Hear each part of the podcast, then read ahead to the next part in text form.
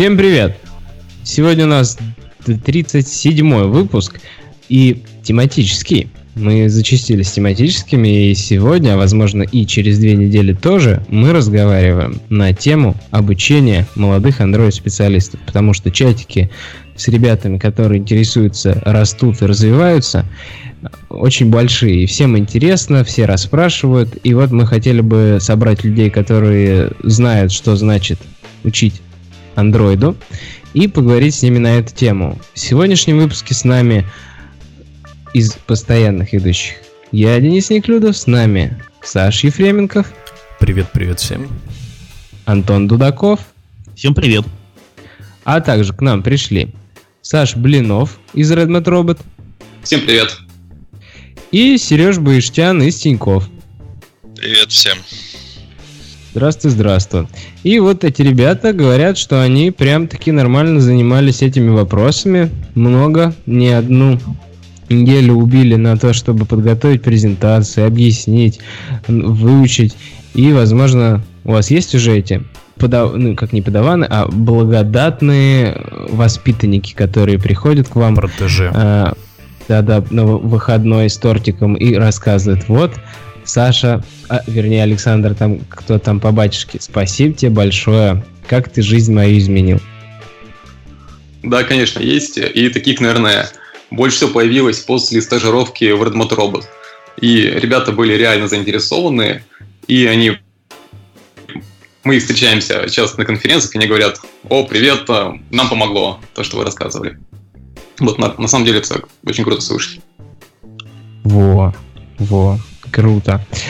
Давайте, наверное, 15 минут не больше потратим на пройтись по ссылкам, которые у нас до этого завалялись, и мы все никак не могли всунуть в прошлый выпуск или в этом появились. Первое, что я хотел обсудить, это Circle CI. Я не знаю, какие вы CI используете, но вы все из крутых больших компаний, и вы явно там используете свои Jenkins, Шменкинсы и так далее. А, а я вот парень простой, у меня в компании сказали, типа, мы Circle CI используем, какой тебе Jenkins? Зачем тебе Jenkins инстанс поднимать? Или там, тем более, TeamCity, о, еще русские хакеры сделали. не, конечно, так не говорят про JetBrains, но все равно с подозрением относятся к остальным продуктам, которые они не слышали никогда. Русские хакеры воруют код прямо из source кода через IDEA. Да точно. Ну так вот. А, Circle CI. Думаю, что за зверь? Вернее, он у нас был, но он падал с тем, что 4 гига у него, конечно же, переваливался build и не собирался. А еще там была проблема с тем, что зависимость надо было ручками версию прописывать, и тоже все плохо было. В Сижу итоге... на и таких проблем нету. Да, да, сейчас ты расскажешь. Хорошо. Ну, в итоге меня подбил, во-первых, товарищ-то мой британский дружбан, как его зовут, сейчас я уже забыл. Дружбан, настолько дружбан. Себастьян позже написал на медиуме статейку про то, как он настроил uh, Circle CI на свои бесплатные проекты. Потому что Circle CI там предоставляет подвязку вашему гиту прям в один клик и бесплатненько, и вся красота удобно. Удобно, поэтому он говорит, что для домашних проектов я решил его использовать для своих каких-то паблик-репозиториев. И я думаю, сейчас подгляжу, как он что настроил. Там у него есть интересные находочки, но не то, чтобы там прям что-то очень много. И потом Денис полез конфигурировать, и там еще нашел правильный конфиг для того, чтобы Kotlin не занимал больше полтора гига, или там, там даже меньше гига, я, около гига я ему даю на то, чтобы он занимал, не строил еще при этом процессы, не держал в памяти. В общем, там кучу аргументов собрал, и по ходу Денису придется написать еще одну статью на медиум про то, как это настраивать. Мало статей на медиуме. Потому что все, что до этого написано, ему было недостаточно. Поэтому, если у вас есть какие-то личные проблемы, вы пишите, я вам расскажу. И, возможно, соберусь и напишу как это все автоматизировать. А еще пришел к следующему выводу, что писать вот эти все конфиги в э, CI это жуткий гемор. Каждый раз там типа Gradle, тест там или еще что-нибудь, а что ты сложи сюда-то, APK такую-то забери и опубликуй в бету, надо подключать для каждого CI свой плагин для публикации, как-то там все это подвязывать, в Play отдельно плагины. Жутко неудобно. А есть Fastlane. И вот мы решили, что весь конфиг публикации, сборки, тестирования у нас будет лежать в Fastlane. а скрипты Fastlane уже будут CI, которые у нас сейчас есть, такие дергать. И вот сочетание Fastlane плюс Circle CI, наверное, как раз надо будет расписать поподробнее, как это работает. Мне очень нравится. Прям одну строчку нажал. Единственный Fastlane косяк, не косяк, но надо писать скрипты на Ruby. Поэтому, если вам не хватало еще одного языка в вашей жизни, вот, пожалуйста, повод освоить Ruby. А, поэтому, если кто-то напишет свой фастлейн на Kotlin, будет замечательно. А Circle CI тоже годный, там надо на Ямле писать э, размер, ну, так это, кому привычно, мне непривычно, что все от пробелов зависит, поставил да, лишний везде пробел. на этом богомерзком Ямле все конфиги почти пишутся. Что на Трейвисе, ну, да. что на Circle. Да. Только один, единственный богоугодный, нормальный TeamCity собирает по-человечески, и Jenkins тоже. Для него конфиги на Ямле не нужны, эти ваши хипстерские. Да, но проблема Дженкинсов и TeamCity в том, что миграция будет тяжелая, а у тебя нету такого единого конфиг, который ты закоммитил в GitHub и все, а это такой, он конфиг лежит непосредственно у тебя в твоем CI. Может быть, ну, там можно экспортировать, но это не так наглядно. Как ты просто закоммитил в один репозиторий со своим проектом, и все, и там конфиг. Ну, Денис, ну а чем тебе Gradle скрипт не конфиг? У тебя же да, в нем да. все должно да, ну, да. Или, или хотя да, бы вот, в, э, в баш скрипте. Вот Fastlane мой баш скрипт. Fastlane это от ребят, которые долго для iOS разрабатывают и задолбались просто все это подкручивать и баш скрипты писать. И сделали такую вот оберточку в виде Fastlane, который и баш скрипт дернет, если что, но там помимо этого все очень удобно. Там типа опубликовать крышлитику, просто передал айдишник группы, подсунул ключ, все, а она опубликовалась. Тебе не надо ничего настраивать, подключать и париться с чем-то. Просто написал crashlytics и передал два параметра в этот метод. И то же самое там с Google Play публикации, допустим, и со всеми остальными, и там со сборкой тестов. Ну, конечно, на больше iOS-ориентед, Android туда сбоку припек подсунули, но достаточно нормально подсунули, и все это работает.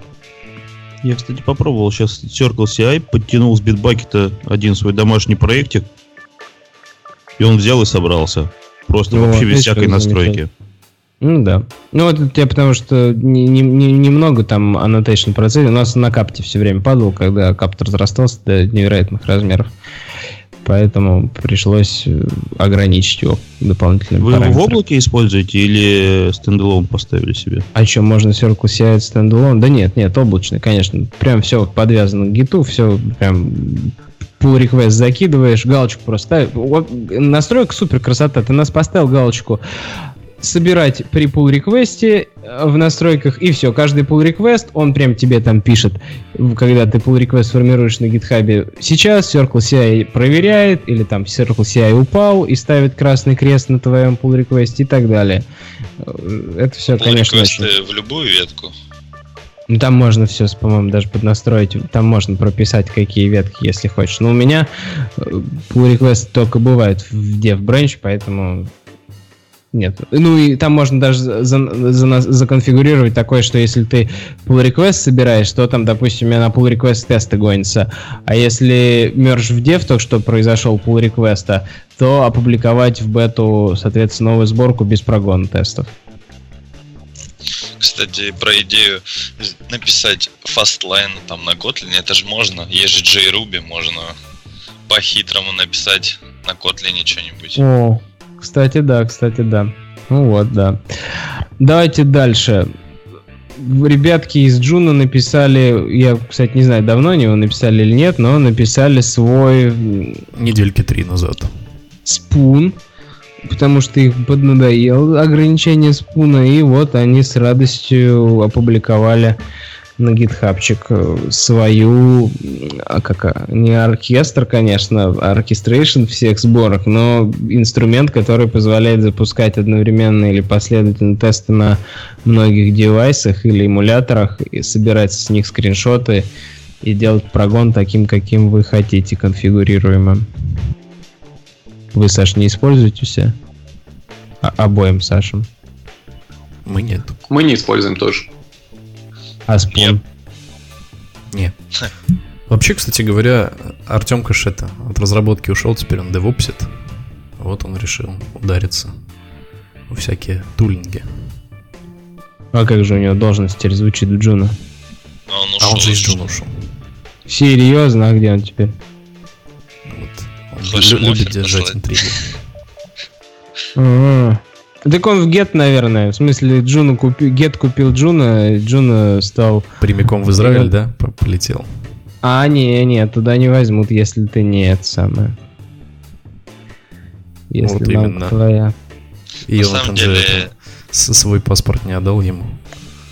Да.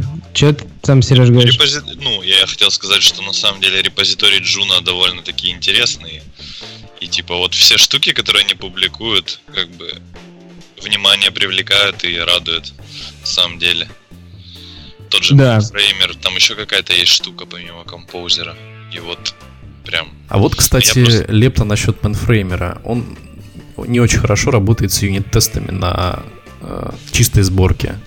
Если ты подключаешь mainframer как э, прослойку, которая тебе билдит э, только юнит-тесты и Mockable Android Jar, а потом ты локально исполняешь у себя, прогоняешь себе тесты на IDE с полосочкой, то есть с красивеньким этим графиком, э, то все и будет не так гладко. Иногда тесты найтись не могут. Вот. Типа надо из консоли запускать. Не, не надо из консоли запускать, там есть такой этот, э, как мы называем, костыль воркараундом. Э, есть такой воркараунд, который, э, с помощью которого можно все порешать, а именно просто забилдить себе APK сначала с этим же самым билд-вариантом или флейвором, а потом запустить таску с тестами. Последующие тесты будут выполняться корректно. Я очень потратил такое количество времени, чтобы понять, что там ребята сделали не так. Они просто э, не учли тот факт, что IDE под... делает некоторые м, кэши для себя в момент, когда производит сборку, а эти кэши э, доступны только тогда, когда собирается APK. Вот. На Android сборке, в общем, с этим есть проблемы. Так что будьте внимательны. Мы, мы по этой же причине сейчас выбили все тесты с робоэлектриком. Типа, в какой-то момент обновилась студия и стала по-другому кэшировать, и теперь э, из студии тесты не работают, а если из консоли запускаешь, то все там проходят. И поняли, что настало время отрефакторить и все эти тесты заменить на обычные юниты. Угу. И все получилось нормально, отказались от платформы да, зависимых тестов. Да, теперь, теперь у нас юниты все там за 6 секунд прогоняются и вообще Красота. прям рады. Красота, да. Ну вот, а если у тебя при сборке, помимо того, что юниты за 6 секунд прогоняются, ты видишь, что что-то Gradle долго собирает, ты можешь воспользоваться Gradle профайлером, который был опубликован месяцев, наверное, 5-6 назад. И я как-то пропустил, а тут был доклад на Gradle саммите, и я решил его посмотреть, там про профайлер рассказывали, и да, мы чуть-чуть запрофайлили, чуть-чуть оптимизировали сборочку, увидев недостаточки. Удобная вещь, очень легко включается, и прям, Саш, как ты любишь, с, с прогревом, со всеми делами гоняет твою сборочку и выдает тебе отчет удобный в разных инструментах, которые хочешь, и смотришь, кто что долго соби- собирался, на что уходил время при сборке. Ну как, вы уже плачете в момент сборки на Котлине? Ну, не плачем, ну, иногда грустим, да, иногда, иногда не все так прекрасно. Ну, ничего, терпим, терпим, жить можно. Про Котлин вообще нам много чего можно рассказать. Ну, ладно, Степ в следующий раз придет, мы расскажем, как мы тут Котлин Сингапур развиваем. Заодно у нас на следующей неделе курс, мы послушаем сегодняшнее ваше мнение, как учить, научим людей Kotlin и расскажем впечатления свои. Вообще, кстати, про сэмплы на Kotlin мы были удивлены тем, что на developers.google.com очень много код-лабов уже и сэмплов от Гугла на Kotlin. Я лично не очень рад такому развитию, что типа, чтобы тебе понять какой-то сэмпл, тебе надо уже знать Kotlin. Зачем? Это же не обязательно. Но, тем не менее, Google вот так делает. Ладно, CodeLab, который знакомит тебя с Android разработкой на Kotlin, но когда появляется новый сэмпл каких-то инструментов, и они сразу на Kotlin, и нет варианта на Java, как-то, по-моему, дискриминирующе. Причем качество немножко сомнительное. И я код видел, наверное, уже много раз, и это код человек, который только что перешел с Java на Kotlin, потому что там нет никаких ни фишек Kotlin. Вот. И как будто бы это просто машина взяла и конвертнула Java в Kotlin. Блин, Например, там не используется when lability. Вот. Стринги конкатинируются по-другому. В общем, а, просто сели, конвертнули, получать сообщество, что хотели. А все ли смотрели ну, на Google I.O. вот э, презентацию Котлина, когда Хади Харири рассказывал? Нет. Да, да. Ой, мне так понравилась фраза I love it when people crap. Все помнят это. Да. Очень, очень, очень комично получилось. А как вы думаете, вот в этом сэмпле код лучше, чем если сделать конверт from Java to Kotlin? Наверное, чуть-чуть получше. Мне кажется, там... даже похуже. Вот, потому что там еще и Kotlin код стайл, по-моему, не выдерживается. То есть там эмки на филдах добавляются. То есть э, они не дифференцировали филды и property. Kotlin код стайл? Покажи мне, Саша, где это такое лежит? Я ни разу не видел этого. А реально есть? Я тебе потом ссылочку прикреплю к подкасту. Да, Вау. да, кинь нам сейчас. Ну, в общем, да. А, а тут хочется пошутить эм, немножко грубо о том, что, конечно же, конечно же, инженер, который работает в Google, откуда ему найти силы изучать новые технологии, когда он должен был готовиться и решать алгоритмы и задачки, когда ему язык новый изучать. Все, все логично.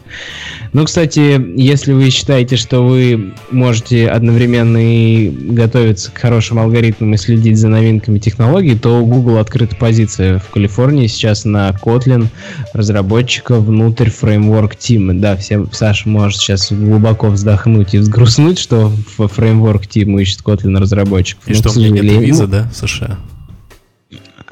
А, ну или с этой позиции, да, что у тебя нету визы. Ну, может быть, тебе бы все время подзуживало бы, если бы тебя заставили на Kotlin писать во фреймворке. И тебе бы это было сущее наказание. Ну, Google, вот. наверное, умеет делать визы. США. Google умеет Если делать нужно. визы, ну, например, на вариант э, поработать из Сингапура, из их офиса, пока виз делается, они не согласились. Вот, поэтому, если вы не имеете четкого плана переехать, а какой-то пространный, то, скорее всего, лучше не отвлекайтесь на это. Инсайды от Дениса Неклюдова. Да я сразу Роман Ги, это Роман Ги расписал, я ему сразу в личку написал, говорю, что там, что там, что там, он говорит, ну вот, типа, надо, чтобы сразу в Штаты, желательно, чтобы уже здесь сидел, я говорю, а ну, удачи с поиском. Вот. А Google Сингапур имеет полторы тысячи человек, 1300 сотрудников, и при этом не ищет софтвер-инженеров и даже не рассматривает кандидатуры. Представляете, насколько они зажравшиеся? Просто невероятно. Такая личная обида. Ладно, давайте дальше пойдем, а то вдруг мой работодатель текущий научится переводить с русского языка и поймет мои мысли злые.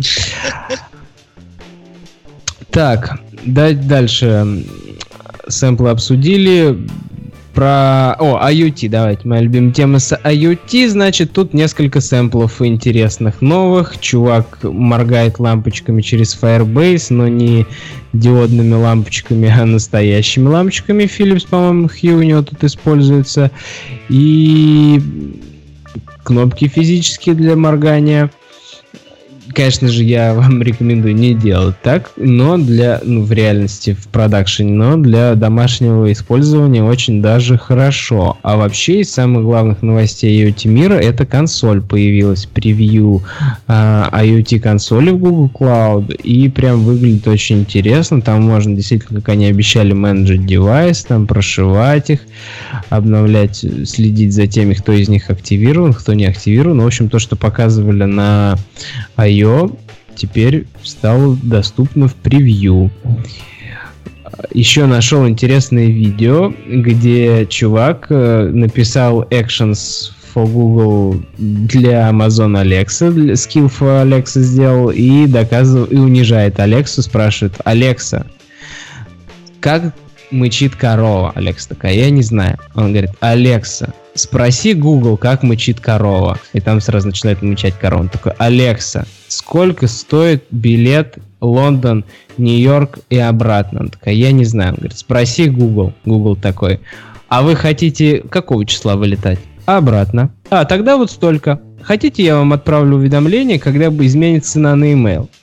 И вот он дальше продолжает понижать. Алекса доказывает, что Google много знает нового. Вообще, стоит заметить, что экшены набирают очень большую популярность, и если вы еще не пробовали работать и играться с Google Ассистентом, обязательно это сделайте. С API AI это делается очень легко.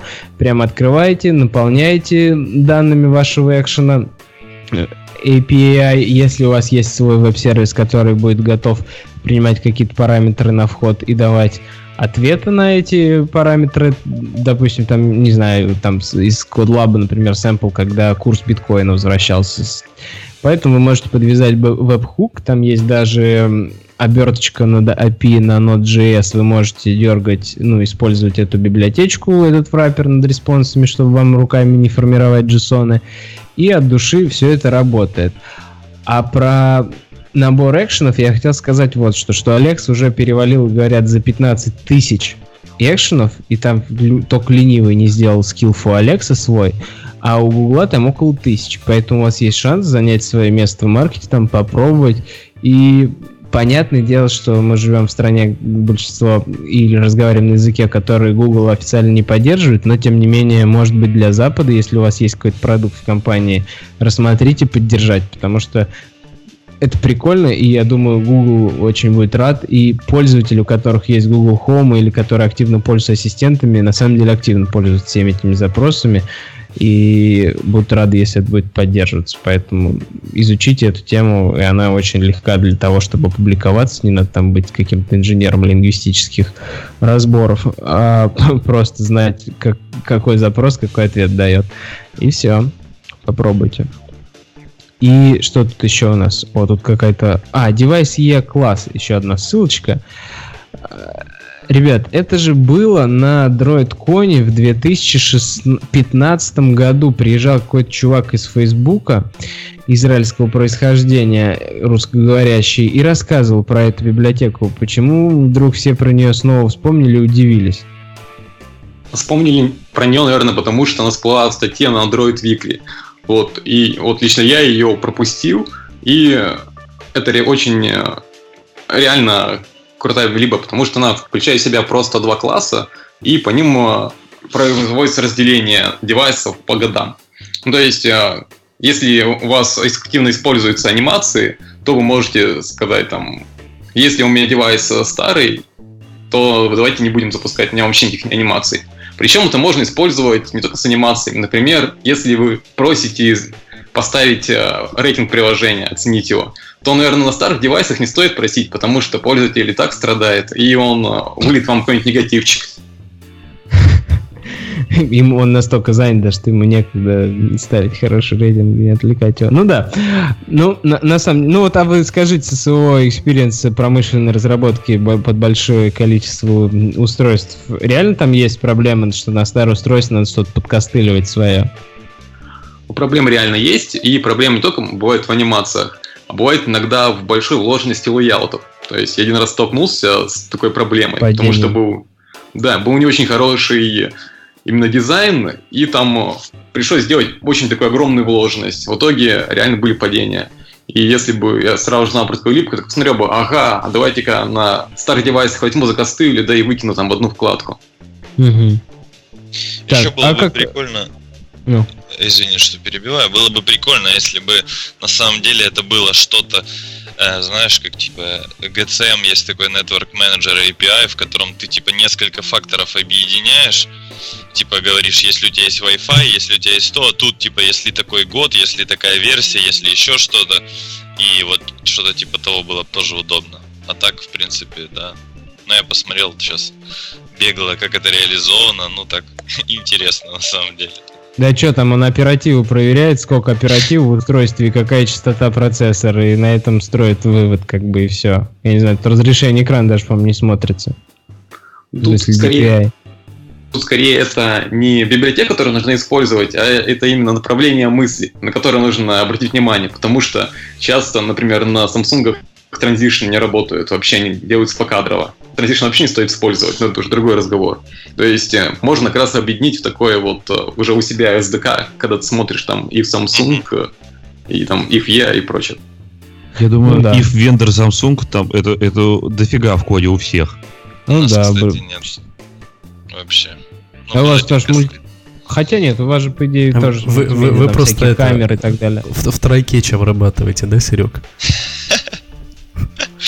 Да не, на самом деле, вот не знаю, ни разу просто не сталкивались с проблемами, а если сталкивались, то они решались универсально как-то. Что типа мы просто движемся в таком, ну, мыслим так, что если есть какая-то проблема, то чтобы не костылить, просто переписать на такой вариант, который работает везде. Но обычно это тоже маленький какой-то фикс, там, с, одного типа вьюшки там, на другой, например, или еще что-то. Либо там просто на старой версии какой-то апкомпата ты сидишь и не обновляешься. Чем, ну, типа, как-то костылить не сильно хочется, поэтому предпочитаем подождать, пока все зафиксится там, и только потом передвигаемся на новой версии, например. Обычно потому что ломается, когда выходит какая-нибудь новая версия, и вот теперь на Samsung все не работает. И все что-то начинают свои версии апкомпатов там делать, как конкретных классов, как-то их подмешивать. И такой код потом, в общем, трудно поддерживать. Мне не нравится. Прикольно. Да. Серег, а у тебя электронно-вычислительная машина от компании Яблоко? Да. Ага, а стол деревянный? Да. А офис модный в центре Москвы? Такое ощущение, будто ты знаешь, что я сейчас тут сижу прямо. Ну да. Тут просто компания Redmat Robot, которая с, с радостью помогла нам с этим выпуском, да, приглашает молодых разработчиков и да, говорит, что предоставит всем EVM от Apple. Мне понравилось просто слово EVM, я его не слышал уже тысячи лет. И рядом со словом EVM стоит хайповый стек технологий. Kotlin Clean Architecture, Moxie, Dagger 2, RX 2 и наикрутейшая команда с топовыми разработчиками. И у них много открытых вакансий для вас, ребят, Android-разработчиков. И Саша не даст соврать, который Блинов, как сотрудник, что в Redmond Robot работается хорошо. Это точно. Поэтому пишите Саше, можно в личку, можно писать сразу им на почту. У них есть redmondrobot.ru slash vacancy slash android developer. Сейчас Саша прикрепит в подкаст. И, в общем, они вовсю ищут. Правильно? Правильно. Вот. Я не знаю, дадут ли вам EVM от Apple, если вы любитель XPS 15 и ничего другое не признаете. Но я думаю, вы сможете договориться и как либо перебороть себя, либо перебороть политику компании, давать деревянные столы и макбуки, и вам дадут XPS с Windows или Ubuntu. Но это, конечно, шутки. В общем, обратите внимание, хорошая вакансия. Ребята действительно хорошие и много классных вещей делают. Вот. Ну и давайте перейдем уже к основной теме, раз мы вот про Dreadnought а Robot заговорили. А ты вот а. это пропустил. Мы вот сейчас вот как Че? раз про вакансии разговариваем, да? Так, да. Так. Вот. В общем, у нас это тут а, расширение планируется не У в кого? подкасте, в смысле, а в Яндекс Такси. Ага. Вот.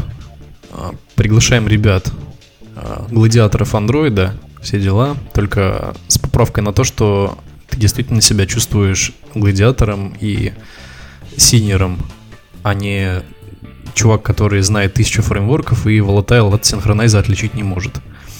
Вот, поэтому если интересно работать в сложном проекте сложным, со сложными задачами, которые, которых у нас просто дофигища. Работать с legacy кодом и все вот это вот, того присылайте на резюме собака яндекс минус ру свои вакансии, свои, точнее, резюмехи, и будем с вами собеседоваться. Ага. А у вас... от Apple, а стол деревянный. Не-не, у меня вот другой вопрос. А, а у вас надо знать, Э, как себя ведет синглтон в случае с э, нет, на, несколькими класс-лодерами. Нет, нет, нет, нам не надо этого знать. Нам нужно знать адекватные, а фундаментальные требования э, Java фреймворка, да, во-первых, чтобы не было проблем с тем, что человек что-то не понимает, как работает, что используется ежедневно. Например, там, допустим, как, как работает файнале, да, то есть семантика файнале и прочие такие вещи. Чем отличается synchronize блок от synchronize метода, как сериализуются данные, какие типы сериализации есть, классический там хэшкод equals, все вот это вот, как бы фундаментальные знания в первую очередь. Во-вторых, э, принятие решений... Почему Parsable нельзя сохранить на диск, надо знать. Но это уже детали, это уже раскрытие секретов. Ну, в общем, требуются фундаментальные хорошие знания Java, во-первых, да, это обязательно. А, Android фреймворка в том числе, потому что, естественно, мы будем писать на Android. Вот. И не так, что я там пишу многопоточный код на Android, и все у меня хорошо, потому что я использую RX. Вот. А желательно, естественно, понимать, как этот RX внутри работает, если ты на нем пишешь. И самое главное, структура данных, алгоритмы. Вот, то есть э, вот это вот все в совокупности нужно знать. Такую дурь, типа, при нескольких класслоудерах работы Синглтона, естественно, это собеседование ради собеседований. И мне жаль вас, если вы пошли в такую компанию и прошли такое собеседование. Да, я хочу попросить прощения. Человек, который после подкастов сказал, я хочу переехать в Сингапур, я дал ему рефералку в Grab, конкурента вашего в азиатском, на азиатском, ну не конкурент, но подобная схема, тоже сервис такси, как Uber и Яндекс Такси, только на азиатском рынке. И у него один из сотрудников этого азиатского рынка спросил, говорит, а расскажи мне вот такой вот случай. И он как-то запнулся, и там еще какие-то такие же вопросы подобного рода. И, в общем, ну, парень был удивлен вопросом. Такие конкуренты да. особенно живут недолго с такими людьми, которые собеседуют.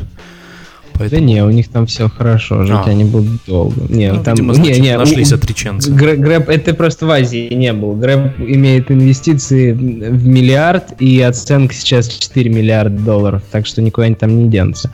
Но со... и инженеров набирают сейчас новые там хорошие команды, я надеюсь. Вот просто проблема, когда старый инженер набирает новую хорошую команду, это тоже, знаешь, У нас сейчас на данный момент такая набирается достаточно хорошая, сильная команда, поэтому Будем угу. рады. Велкамен, как говорится, к нам. Ну ладно, ладно, мы поняли, поняли, поняли. Welcome к Яндексу. Если вы крутой к Яндексу, если вы крутой к Redmond роботу, но к Redmond роботу, я так правильно понимаю, Саша, что можно быть не крутым. И как, и как вы их будете сейчас учить становиться крутыми, ты сейчас нам расскажешь. Да, все верно. Мы смотрим не только галактических синеров, которые знают ну, практически все, вот, но смотрим, наверное, от позиции где-то рыночного мидла. Вот, причем рыночный мидл и мидл в нашем понимании немножко разные вещи. Ну, наверное, об этом позже расскажем. Угу. Давай начнем с того, что есть ли у вас в компании интерны. Сейчас мы набираем джуниоров, ну, таких э, по рынку, наверное, довольно крепких джуниоров. На самом деле, вот э, возвращаясь к тому, что говорил Саша про то, что люди реально не знают, э, там, как работает на самом деле многопоточность и знают только React Java. Обидно, когда к тебе приходит резюме от синера, а ты ему можешь только предложить э, позицию именно стажера. У нас такое было. В итоге, конечно, мы не стали предлагать позицию стажера, потому что это ну, просто было бы унижение. Вот, э, и парень сказал, вы вообще нормальные. вот поэтому просто сказали. Не подходишь. Да, такое часто бывает, потому что в Android мире люди не Android, ой, не Java first, а Android first, и типа вот они упарываются по Android, а по Java думают, что это не нужно. А на самом деле, ну вот лично для меня это кажется вообще приоритет. Я люблю на собеседовании больше про Java вопросы задавать, чем по Android, потому что у меня есть опыт без знания Android написать приложение под Android с помощью да, Сереж. Это, знаешь, как спрашивать нюансы разработки под Java FX, Java Embedded и вот это вот все. Android это просто фрей... над фреймворк, над поведением а, виртуальной машины Java. Поэтому в первую очередь Java разработчик и Android разработчик, они должны знать, как работает Java. Это самым приоритет. Поддержу. Ну, вы так говорите, как будто бы рынку нужно в первую очередь, чтобы он прям шарил. Рынку нужно большинство бизнесов. Нужно, чтобы он быстро написал приложение, так, которое Денис, отображает э, их Денис, бэкэнд состояние. Помимо э, бизнеса есть еще команда, которая рядом сидит и которая начинает плеваться от кода, когда человек его пишет не совсем подобающим образом. И такой процесс встречается достаточно часто. Поэтому тут нужно как бы немножечко о бизнесе думать перестать и перестать несколько начать думать о, о команде. Вот. Да, ладно, это нет, тоже я, часть процесса всего. Я, я просто про то, что тут все, все взаимосвязано, что если вы возьмете человека, который молодец, такой Effective Java наизусть и с полным пониманием почему, но при этом вообще без понимания Android Framework какого-либо или с базовым пониманием, Нет, это... и он начинает такие это леса крайность. городить, Конечно. когда можно было все сделать э, существующими инструментами. Не-не-не, Денис, сейчас идет речь о том, что фундаментальное знание необходимо знать в первую очередь. Это обязательно. Не то, что ну давайте перечислим поподробнее, что, что, что нужно знать. Как бы я, сейчас маленькая ремарка. Если вы слушаете выпуск и думаете, какую скукотищу не обсуждает, не слушайте, потому что мы сегодня будем и дальше обсуждать то, что за что э, в общем, что будет доставлять огромное удовольствие и интерес новичкам. И если вы все это уже проходили и собеседовались, и уже устроились давным-давно, просто не тратить свое время, не слушать дальше. А вот для остальных мы как раз-таки продолжаем обсуждение. Да, вот расскажи, что нужно, что есть знание Java фундаментальное. Ты вот уже на этот вопрос ответил. Это Джошуа Блох, Effective Java, в первую очередь. А, не досконально, а прям и прям вообще каждую строчку заучивать, а просто понимать, как оно работает. Почему нужно использовать Atomic, например, вместо а, Volatile того же самого? Почему нужно использовать, допустим, linked list или array list в каком-то случае? Почему нужно использовать weak reference, например, вместо э, сильной ссылки? Э, вот такие вот вещи, которые должны быть понятны для каждого разработчика, э, потому что есть проекты со спецификой, которые пишут вещи, которые нужно знать. Допустим, да, есть проекты, в которых там слепил из множества фреймворков, и да, можно идти вперед, неважно, там, следующий проект. Вот. А есть проекты, которые имеют много низкоуровневого кода, которых достаточно немало. Низкоуровневого кода я имею в виду без наличия множества фреймворков. А, это legacy проекты. Вот, которые... Что значит низкоуровневый код, все равно не понял. Ну, я сейчас привожу пример написания собственного кода или кода на фреймворках. Вот код собственный является более низкоуровневым кодом, нежели чем код на фреймворке. Вот. Так, Подожди, мы, я тебя буду доставать, потому что у нас аудитория не такая терминологически подкованная. Значит, код на фреймворке. Android есть фреймворк. Значит, код на андроиде, код на фреймворке. Не-не-не. А, код на фреймворке, в смысле код на множестве фреймворков, которые ты подключил сам, не mm-hmm. включая Android. То есть Android, понятное дело, фреймворк, mm-hmm. он подключен по умолчанию.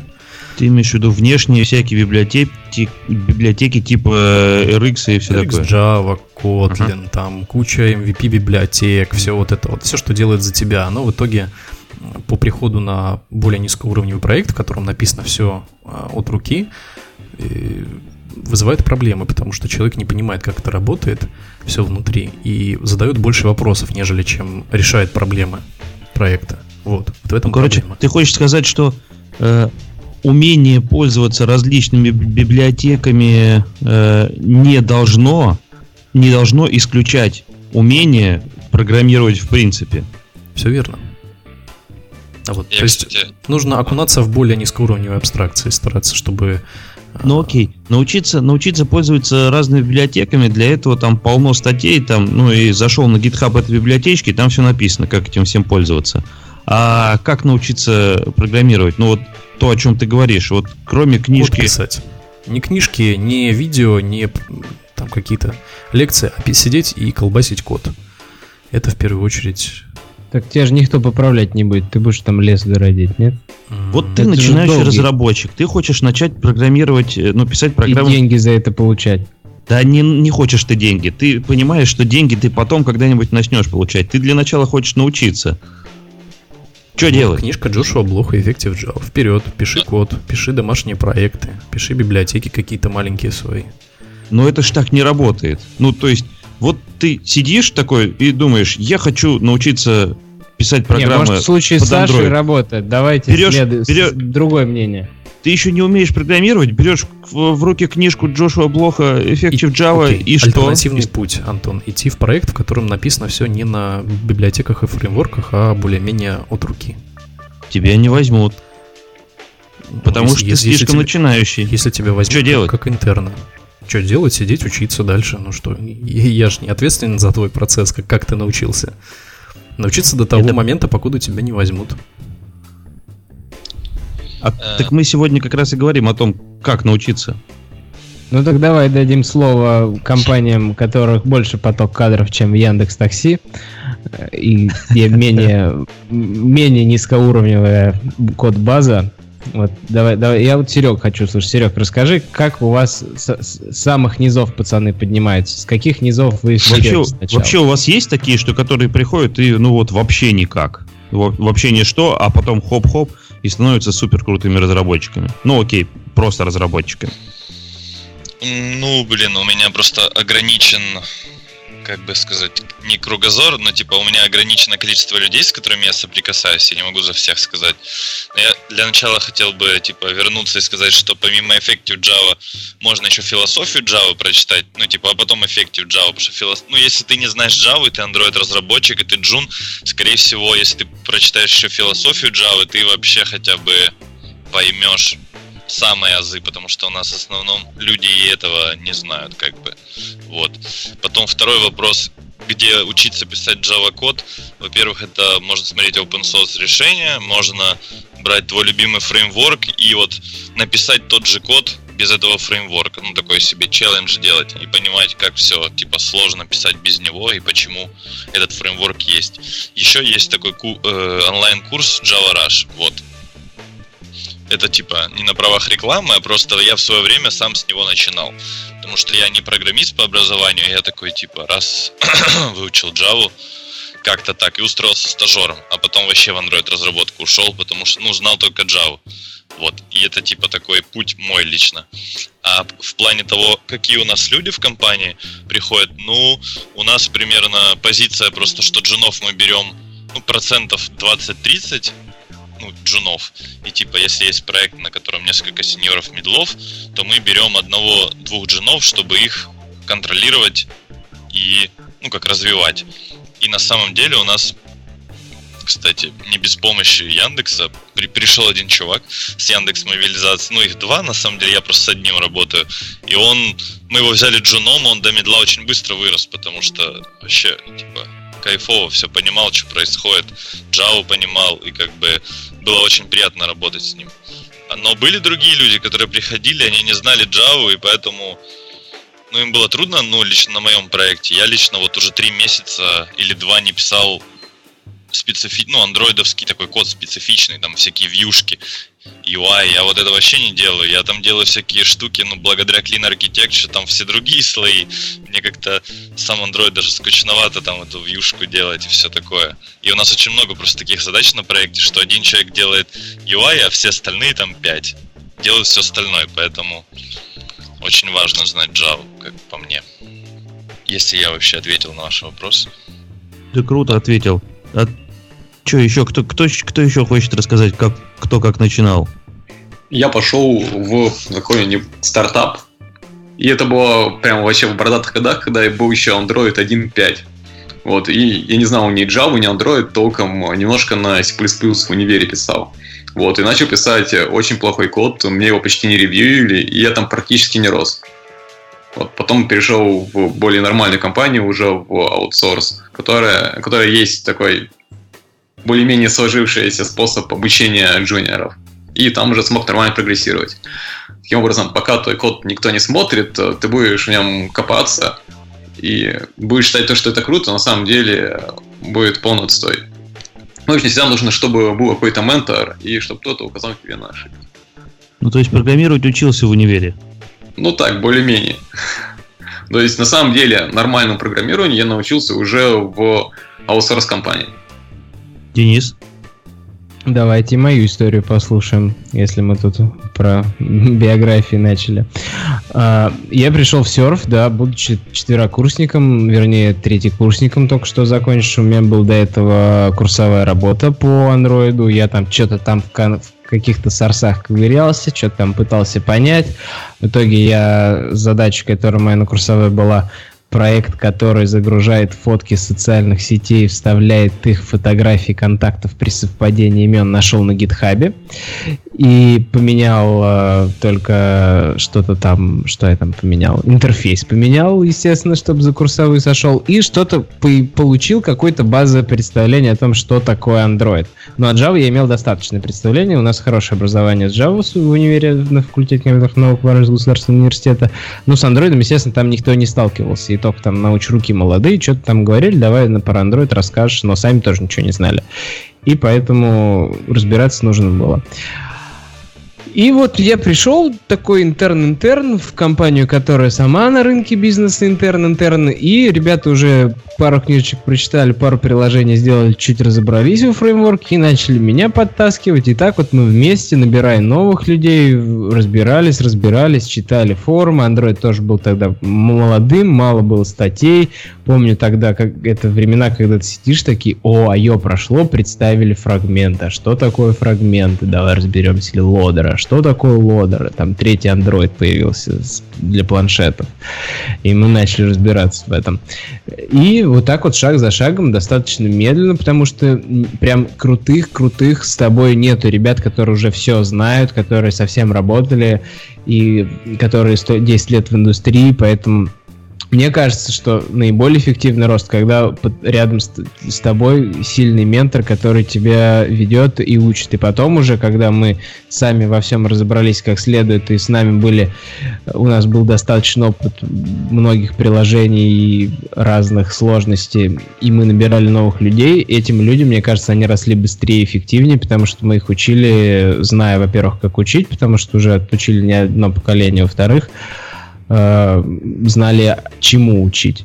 Ну и как мы учили, я не знаю, мне кажется, в серфе Вадик жалко не пришел, не подтвердит, э, но мне, мне кажется, что до сих пор обучение идет следующим образом, что приходит интерн, ему дается материал для изучения, основы Android Framework, какая-нибудь книга или уже, может быть, рукописно сформализованные вики.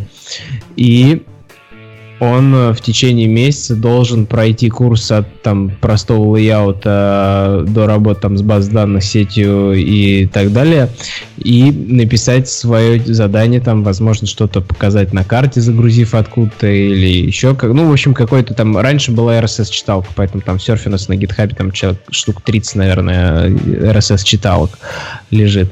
И вот в таком направлении он учится, сдает проект в течение полтора месяца, то есть полтора месяца за какой-то там деньги он э, является интерном, и не приносит никакого value компании, только траты, потому что старший отвлекается на него, но тем не менее потом становится членом команды, если все успешно отучать. Ну, по крайней мере, так было. Потом я слышал, что проводились курсы, когда набирали на курсы в универе, или не обязательно, чтобы учащиеся в универе, но на базе универа проводились, и там ребята раза два-три в неделю обучали. Мы делали подобное с Антоном Пухониным в Москве, когда первый стадий джем получился, и мы довольны тоже результатом, хотя это требует огромных сил не только от лекторов подготовки презентации, если они не на ежемесячном и ежегодном потоке обучения стоят, но огромных усилий от студентов, потому что это обучение после работы, вечером нужно еще в выходные заставить себя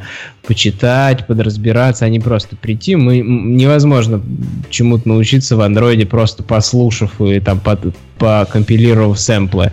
Нужно во все вникать. Ну, как, собственно, мне кажется, во всем. Любой онлайн-курс ты смотришь полноценный, тебе кажется, что вот я сейчас отсмотрю все видосики на ютубе, стану гуру. Ну, вот ни хрена подобного. Так, нужно очень много времени инвестировать, и там часто ты как раз-таки обламываешься и не доходишь курс до конца, или просто потом удивляешься, как это много заняло, когда ты понимаешь, сколько сил надо на разбор. И вот если ты преодолеешь свою прокрастинацию и желание быстро пройти на следующий урок, не сделав текущий самостоятельно, то ничего у тебя никогда не получится. Это вот к слову об там, базовом принципе обучения. Это в принципе так во, во всем. Во ты всем сколько, да. сколько ты не читай учебник э, по э, плотничеству какого-нибудь, сколько ты не смотри видосы, как какой-то чувак на ютубе делает, строгает доски и сколачивает ящик. Когда ты сам, пока ты сам в руки не возьмешь, ты этому не научился. Ты еще не умеешь. Когда вот когда у тебя 10 ящиков выйдут кривыми, а 11 прям нормальный, хороший, который можно продать. Вот, вот это вот оно э, и будет вот, означать, что да, теперь ты кое-как умеешь. Все так, все так. Именно так. Вот. И курсы... Ну, возвращаемся старались... к тому, что Саша говорил, да? Колбасить код. Конечно, да, как... конечно. Нужно, нужно сидеть и фигачить. И разбираться в ошибках. Но моя, моя позиция какая? Что помимо твоей большой работы, идеально, если у тебя рядом есть э, человек, личный контакт, у которого ты можешь спросить. Или прийти на курсы к нему и после занятия спросить, или во время занятия задать вопросы.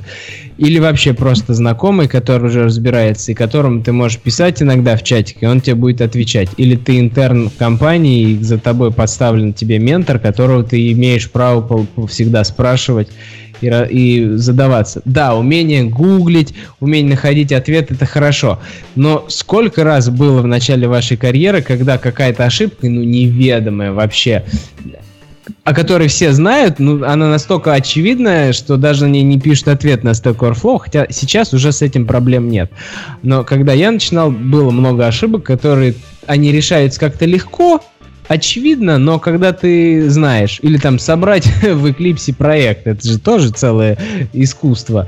И вот без ментора это очень сложно. Один сидишь, и у тебя часто возникает желание забить и пойти смотреть телевизор, а, или там ты студент, играть в компьютерную игру, или читать любимую книжку в идеале, или встретиться с любимой девушкой в супер идеале. Но, скорее всего, играть в любимую компьютерную игру, конечно, кого я обманываю. Ну вот. И чтобы побороть эти соблазны и продолжить получать удовольствие от трудов. А если, чтобы получать удовольствие от трудов, нужно, чтобы они как следующий шаг, следующий по шагам развивались и чтобы ты достигал. А если у тебя тупая ошибка, и ты третий час на нее бьешься и никак не можешь решить, то, конечно, ты расстраиваешься. И вот когда у тебя есть человек, который срежет вот этот вот э, трату времени на поиск решения, это хорошо. Поэтому Еще ищите всегда такого Скажет человека. тебе, не расстраивайся, чувак, не расстраивайся. Еще есть такая да. важная штука, то, что мы можем многое себе прощать. И когда мы пишем плохой код, мы говорим, ну, окей, сойдет. И если будет ментор, то он как раз хлопнет по столку и скажет, чувак, что ты делаешь? Вот, мне такого, мне такого очень-очень не хватало чувака, который бы сказал мне, чувак, ты пишешь не код, а говно. И просто я сейчас иногда смотрю на свои те первые проекты, э, на которых я, в общем-то, учился, и там, на самом деле, ну, это ужас и кошмар. На это без слез смотреть нельзя. У меня история такая была, Антох, что... примерно так же, как АОСП, да, написан?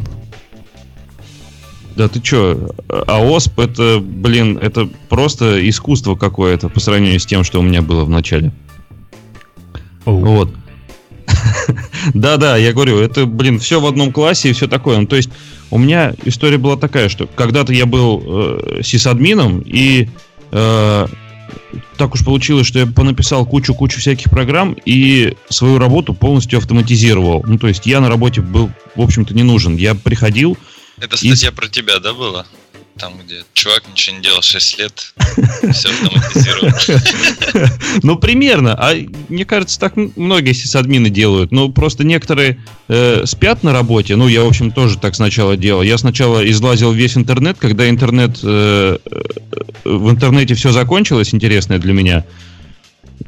Я начал думать, чем бы мне заняться э, в перерывах, когда ну, между сном на работе. И я думаю, а попробую-ка что под Android написать. Зашел на developer Android.com, и, и мне так понравилось. Я прям хоп-хоп пару, пару проектиков сделал. Один там типа Hello World выложил, там за месяц 3000 скачиваний. Думаю, о, неплохо, прикольно. Вот. Потом еще один проектик, который в компании э, используется и по сегодняшний день вот, написал.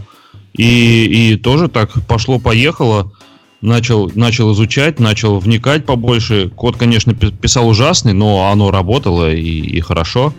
Вот. Начал ходить по собеседованиям. На собеседованиях э, э, начал слушать, о чем меня спрашивают. Пытался по- понять вообще эти вопросы. И именно, именно по вопросам я э, искал, искал эти ответы на эти вопросы, и именно так я и изучал это все. Ну, понимал, что мне нужно изучать. То есть собеседование дривен э, изучение. Кстати, это очень клевый подход на самом деле, периодически ходить на собеседование. И тут э, многие думают то, что вот я схожу на собеседование, значит я обижу своего работодателя. На самом деле нет, просто может быть, вас будет собеседовать более опытный разработчик, и он укажет вам как раз, в какую сторону вам стоит расти, потому что не всегда понимаешь, э, где у тебя не хватает. Вот, ну, короче, я вот так ходил-ходил по собеседованиям, потом меня, наконец, э, Митя Полищук взял к себе в команду и был вот таким вот ментором, который говорил мне, что за говнокод ты пишешь. Вот. Ну, в общем, пошло-поехало. Э, кстати говоря про говнокод, еще есть такой пример, у меня в команде есть чувак, который сейчас заканчивает физтех, и вот у них там типа давали сильную базу там по Linux вообще, там по Java, ну и возможно он сам просто развивался. И вот чувак, который понимает, как все работает, но у него не было практики написания кода хорошего, и типа научить писать код намного проще, чем научить там Java.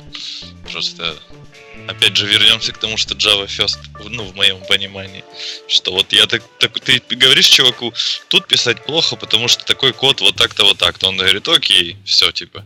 Ему не надо объяснять, что такое synchronized и volatile, там, грубо говоря. Он это все и так понимает. В смысле понимает? Ну, ну типа... либо знает, либо не знает.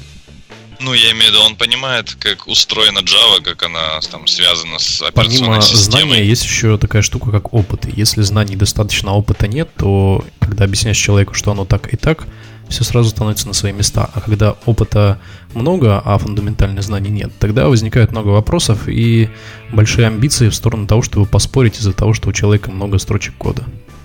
Это да, кстати. Ну, как вы поняли, у нас таких проблем нет с этим чуваком, потому что у него как раз таки наоборот много знаний и опыта не так много. И поэтому ну да, классно. и стульчак поднимать не надо. Понятно. А вот смотрите, если сейчас человек приходит в Android разработку, когда мы начинали, большинство из нас э, история была такая, что документации мало, понимания мало, э, как делать, все писали все в одной активити, не было проблем с выбором архитектуры, потому что архитектурных э, загонов ни у кого не было, проекты были небольшого размера и так далее. И все вместе итеративно в течение многих лет как бы э, постигали новые азы, и теперь э, легче, чем новички, ориентируемся в огромном пространстве разнообразия Android мира, но при этом Android мир стал более формализован, документации стали хорошие, куча огромная великолепных книг, возможно, не знаю, но уверен, что должны быть по Android разработке подкасты появились и там сэмплы разнообразные, но стало всего так много, и оно тоже все различается, где нет единого ответа. Что же делать новичкам? Куда смотреть? Какие ресурсы? Ну, скорее всего, сейчас лучше идти именно куда-то учиться. Это и э, школа Мобили... И мобилизация у Яндекса есть, э, можно пойти. И, ну, кстати, правда, в этом году уже не успели. В следующем можно. И э, Саша сказал, что в Redmond Robot можно учиться, и э, у Тинькова что-то тоже есть. Да, у нас да, тоже это? можно, да. Да, да, да. Так что, ну, самый правильный путь это, это идти учиться куда-то, чтобы кто-то тебя чему-то научил. Потому что на самом деле документации стало очень много, ну прям вот очень. Если раньше ты зашел на developer Android.com, и это единственный ресурс, где ты можешь пошагово научиться собирать Android приложения, а, ну еще настраивать Eclipse, конечно же, вот, то сейчас тебе, сейчас ресурсов стало сильно-сильно больше, ну хотя все равно developer Android.com он актуален. Тут, наверное, нужно еще сказать то, что обычно даже на стажировке берут, то начиная с какой-нибудь планки. Вот. И обычно нужно знать какие-то азы. Например, тот самый жизненный цикл. То есть можно открыть тот же самый Android Developers и посмотреть э, на основные алиасы. Сначала посмотрел, какие компоненты, такой опа, activity, сервис, там, receiver, content provider. Окей, прочитал про каждый из них. И дальше уже начинаешь копать немножко глубже. О, есть, кроме activity, есть еще и фрагменты. У них еще жизненный цикл есть. Вот, и потом э, на том же сайте Android Developers можно прочитать э, как раз вот азы, с которых потом ты можешь э, пройти собеседование, стажировку, потому что сейчас, ну, только так. Кстати... А потом разработчик видит ключевое слово volatile и не понимает, зачем оно нужно. А про жизненный цикл знает. могу еще, кстати, добавить такую фишку, что я еще когда начинал программировать, я еще английский как бы вообще не знал. И типа, когда я там читал Developers Android и там про Lifecycle тот же, я такой вообще ничего не понял. Ну, я понял, но я не понял как четкого контракта, и поэтому я типа создавал такие активити, в которых переопределял все методы, писал в каждом методе лог, и, короче, потом читал логи и понимал, на самом деле, в какой момент какой жизненный цикл, типа метод жизненного цикла вызывается. И только так мне пришло какое-то понимание, потому что я такой один дома сидел, и это реально сложно. На продук... ну, в продуктовой разработке гораздо проще понимание приходит, наверное, чем если дома обучаться. Такой свой получился один дома. На самом деле на Android Developers есть э, перевод русский. Вот, но на него нужно смотреть прямо очень осторожно. И там есть реальные ошибки. Например, если вы помните про приоритеты поток процессов. Вот на английском там написано то, что сервис Start Foreground, вот, у него приоритет будет visible, то есть э, второй. Вот. А на русской документации написано то, что он foreground первый. И вот если вы прочитали русскую документацию и пришли на собеседование, то это может быть для вас таким большим сюрпризом. Так все на самом деле. Таким образом, читать документацию можно и на русском, на Android Developers, но нужно это аккуратно, периодически сверяя с тем, что написано в английском аналоге. То есть читать сразу две? Ну да, ну то есть у тебя получается как раз э, основная документация и перевод. Вот вообще, что касается, на каком языке учить. Если вы читаете, например, три страницы книги на английском – и на русском вы читаете 30 страниц, то, наверное, вам все-таки стоит начать э, все читать ее на русском, потому что сейчас э, очень важна скорость того, чтобы вот набрать такую-то небольшую базу. Вот, а потом уже вторично можно сверять э, с английским аналогом. Все верно хороший вариант, и, пожалуй, документация действительно стоит, и сэмпл, пожалуйста, стоит смотреть, но мне все равно кажется, люди не поняли, как им начать, и как вот прям ну, вряд ли нас слушают те, кто вообще ничего не знает. Наверное, скорее всего, нас слушают те, кто уже какие-то простенькие приложения написали и хотят что-то сложнее. Но я до сих пор... Вот, Серег, расскажи, что вы на курсах Тинькове преподаете? Ты же рассказал, что у вас были какие-то курсы, и вы как-то преподавали. Да, да, да, были. Закончились недавно. И ну, у нас там они два раза в год. Ну, короче, смысл вот в чем, что мы преподаем, там есть там 12 уроков, понятно, каких-то базовых вещей по андроиду. И есть там конкретный урок там по многопоточности. По, ну, конкретно Java мы не разбираем, потому что мы набираем людей тех, которые типа знают Java. И у нас тестовое задание было там на курс именно по Java, даже не по Android. Но получилось так, что все пришли со знанием Android и, наверное, многое знали. Но опять же, и вот когда я преподавал, я сделал такой вывод, что люди знают, но они не углубляются в знания, и поэтому они делают впечатление того, что они все знают, но на самом деле они не понимают того, типа, этих знаний, ну, грубо говоря. Поэтому очень сложно, сложно понять, грубо говоря, студента и сказать ему, что а, ну ты типа не понимаешь, поэтому вот об, объяснить ему. А люди вообще поначитались поверхностных каких-то штук, и после этого ты не можешь их ну, проанализировать конкретно, что им нужно. И поэтому приходится очень много анализировать там домашки и все такое. Но у нас, по сути, курс, наверное, стандартный. Есть базовые уроки, там, э, лекция, семинар. На семинаре мы там что-то лайв-кодим, э, делаем всякие штуки, то, что обсудили на лекции. И потом есть домашка, которую потом у меня нет времени проверять, но я проверяю когда-то и в общем, мы сделали сейчас ретро, кстати, по своему курсу и будем его дорабатывать, потому что прям очень много вещей просится там на улучшение. Там тот же формат взаимодействия с студентами, там тоже менторство добавить, чтобы там разделить на подкоманды. Ну там дофига идей, на самом деле. Я, наверное, если буду говорить, то это будет очень долго.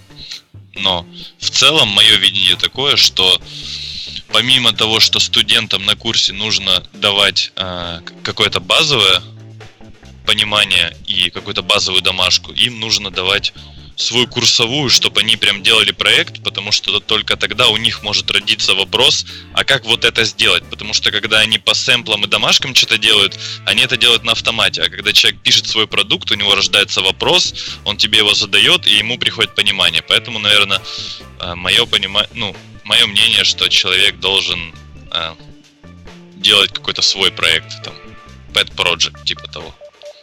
Угу. Спасибо. Ну вот, получается, мы такой первый этап, первое суммирование каких-то мыслей о том, как стать Android-разработчиком сегодня ребятам дали.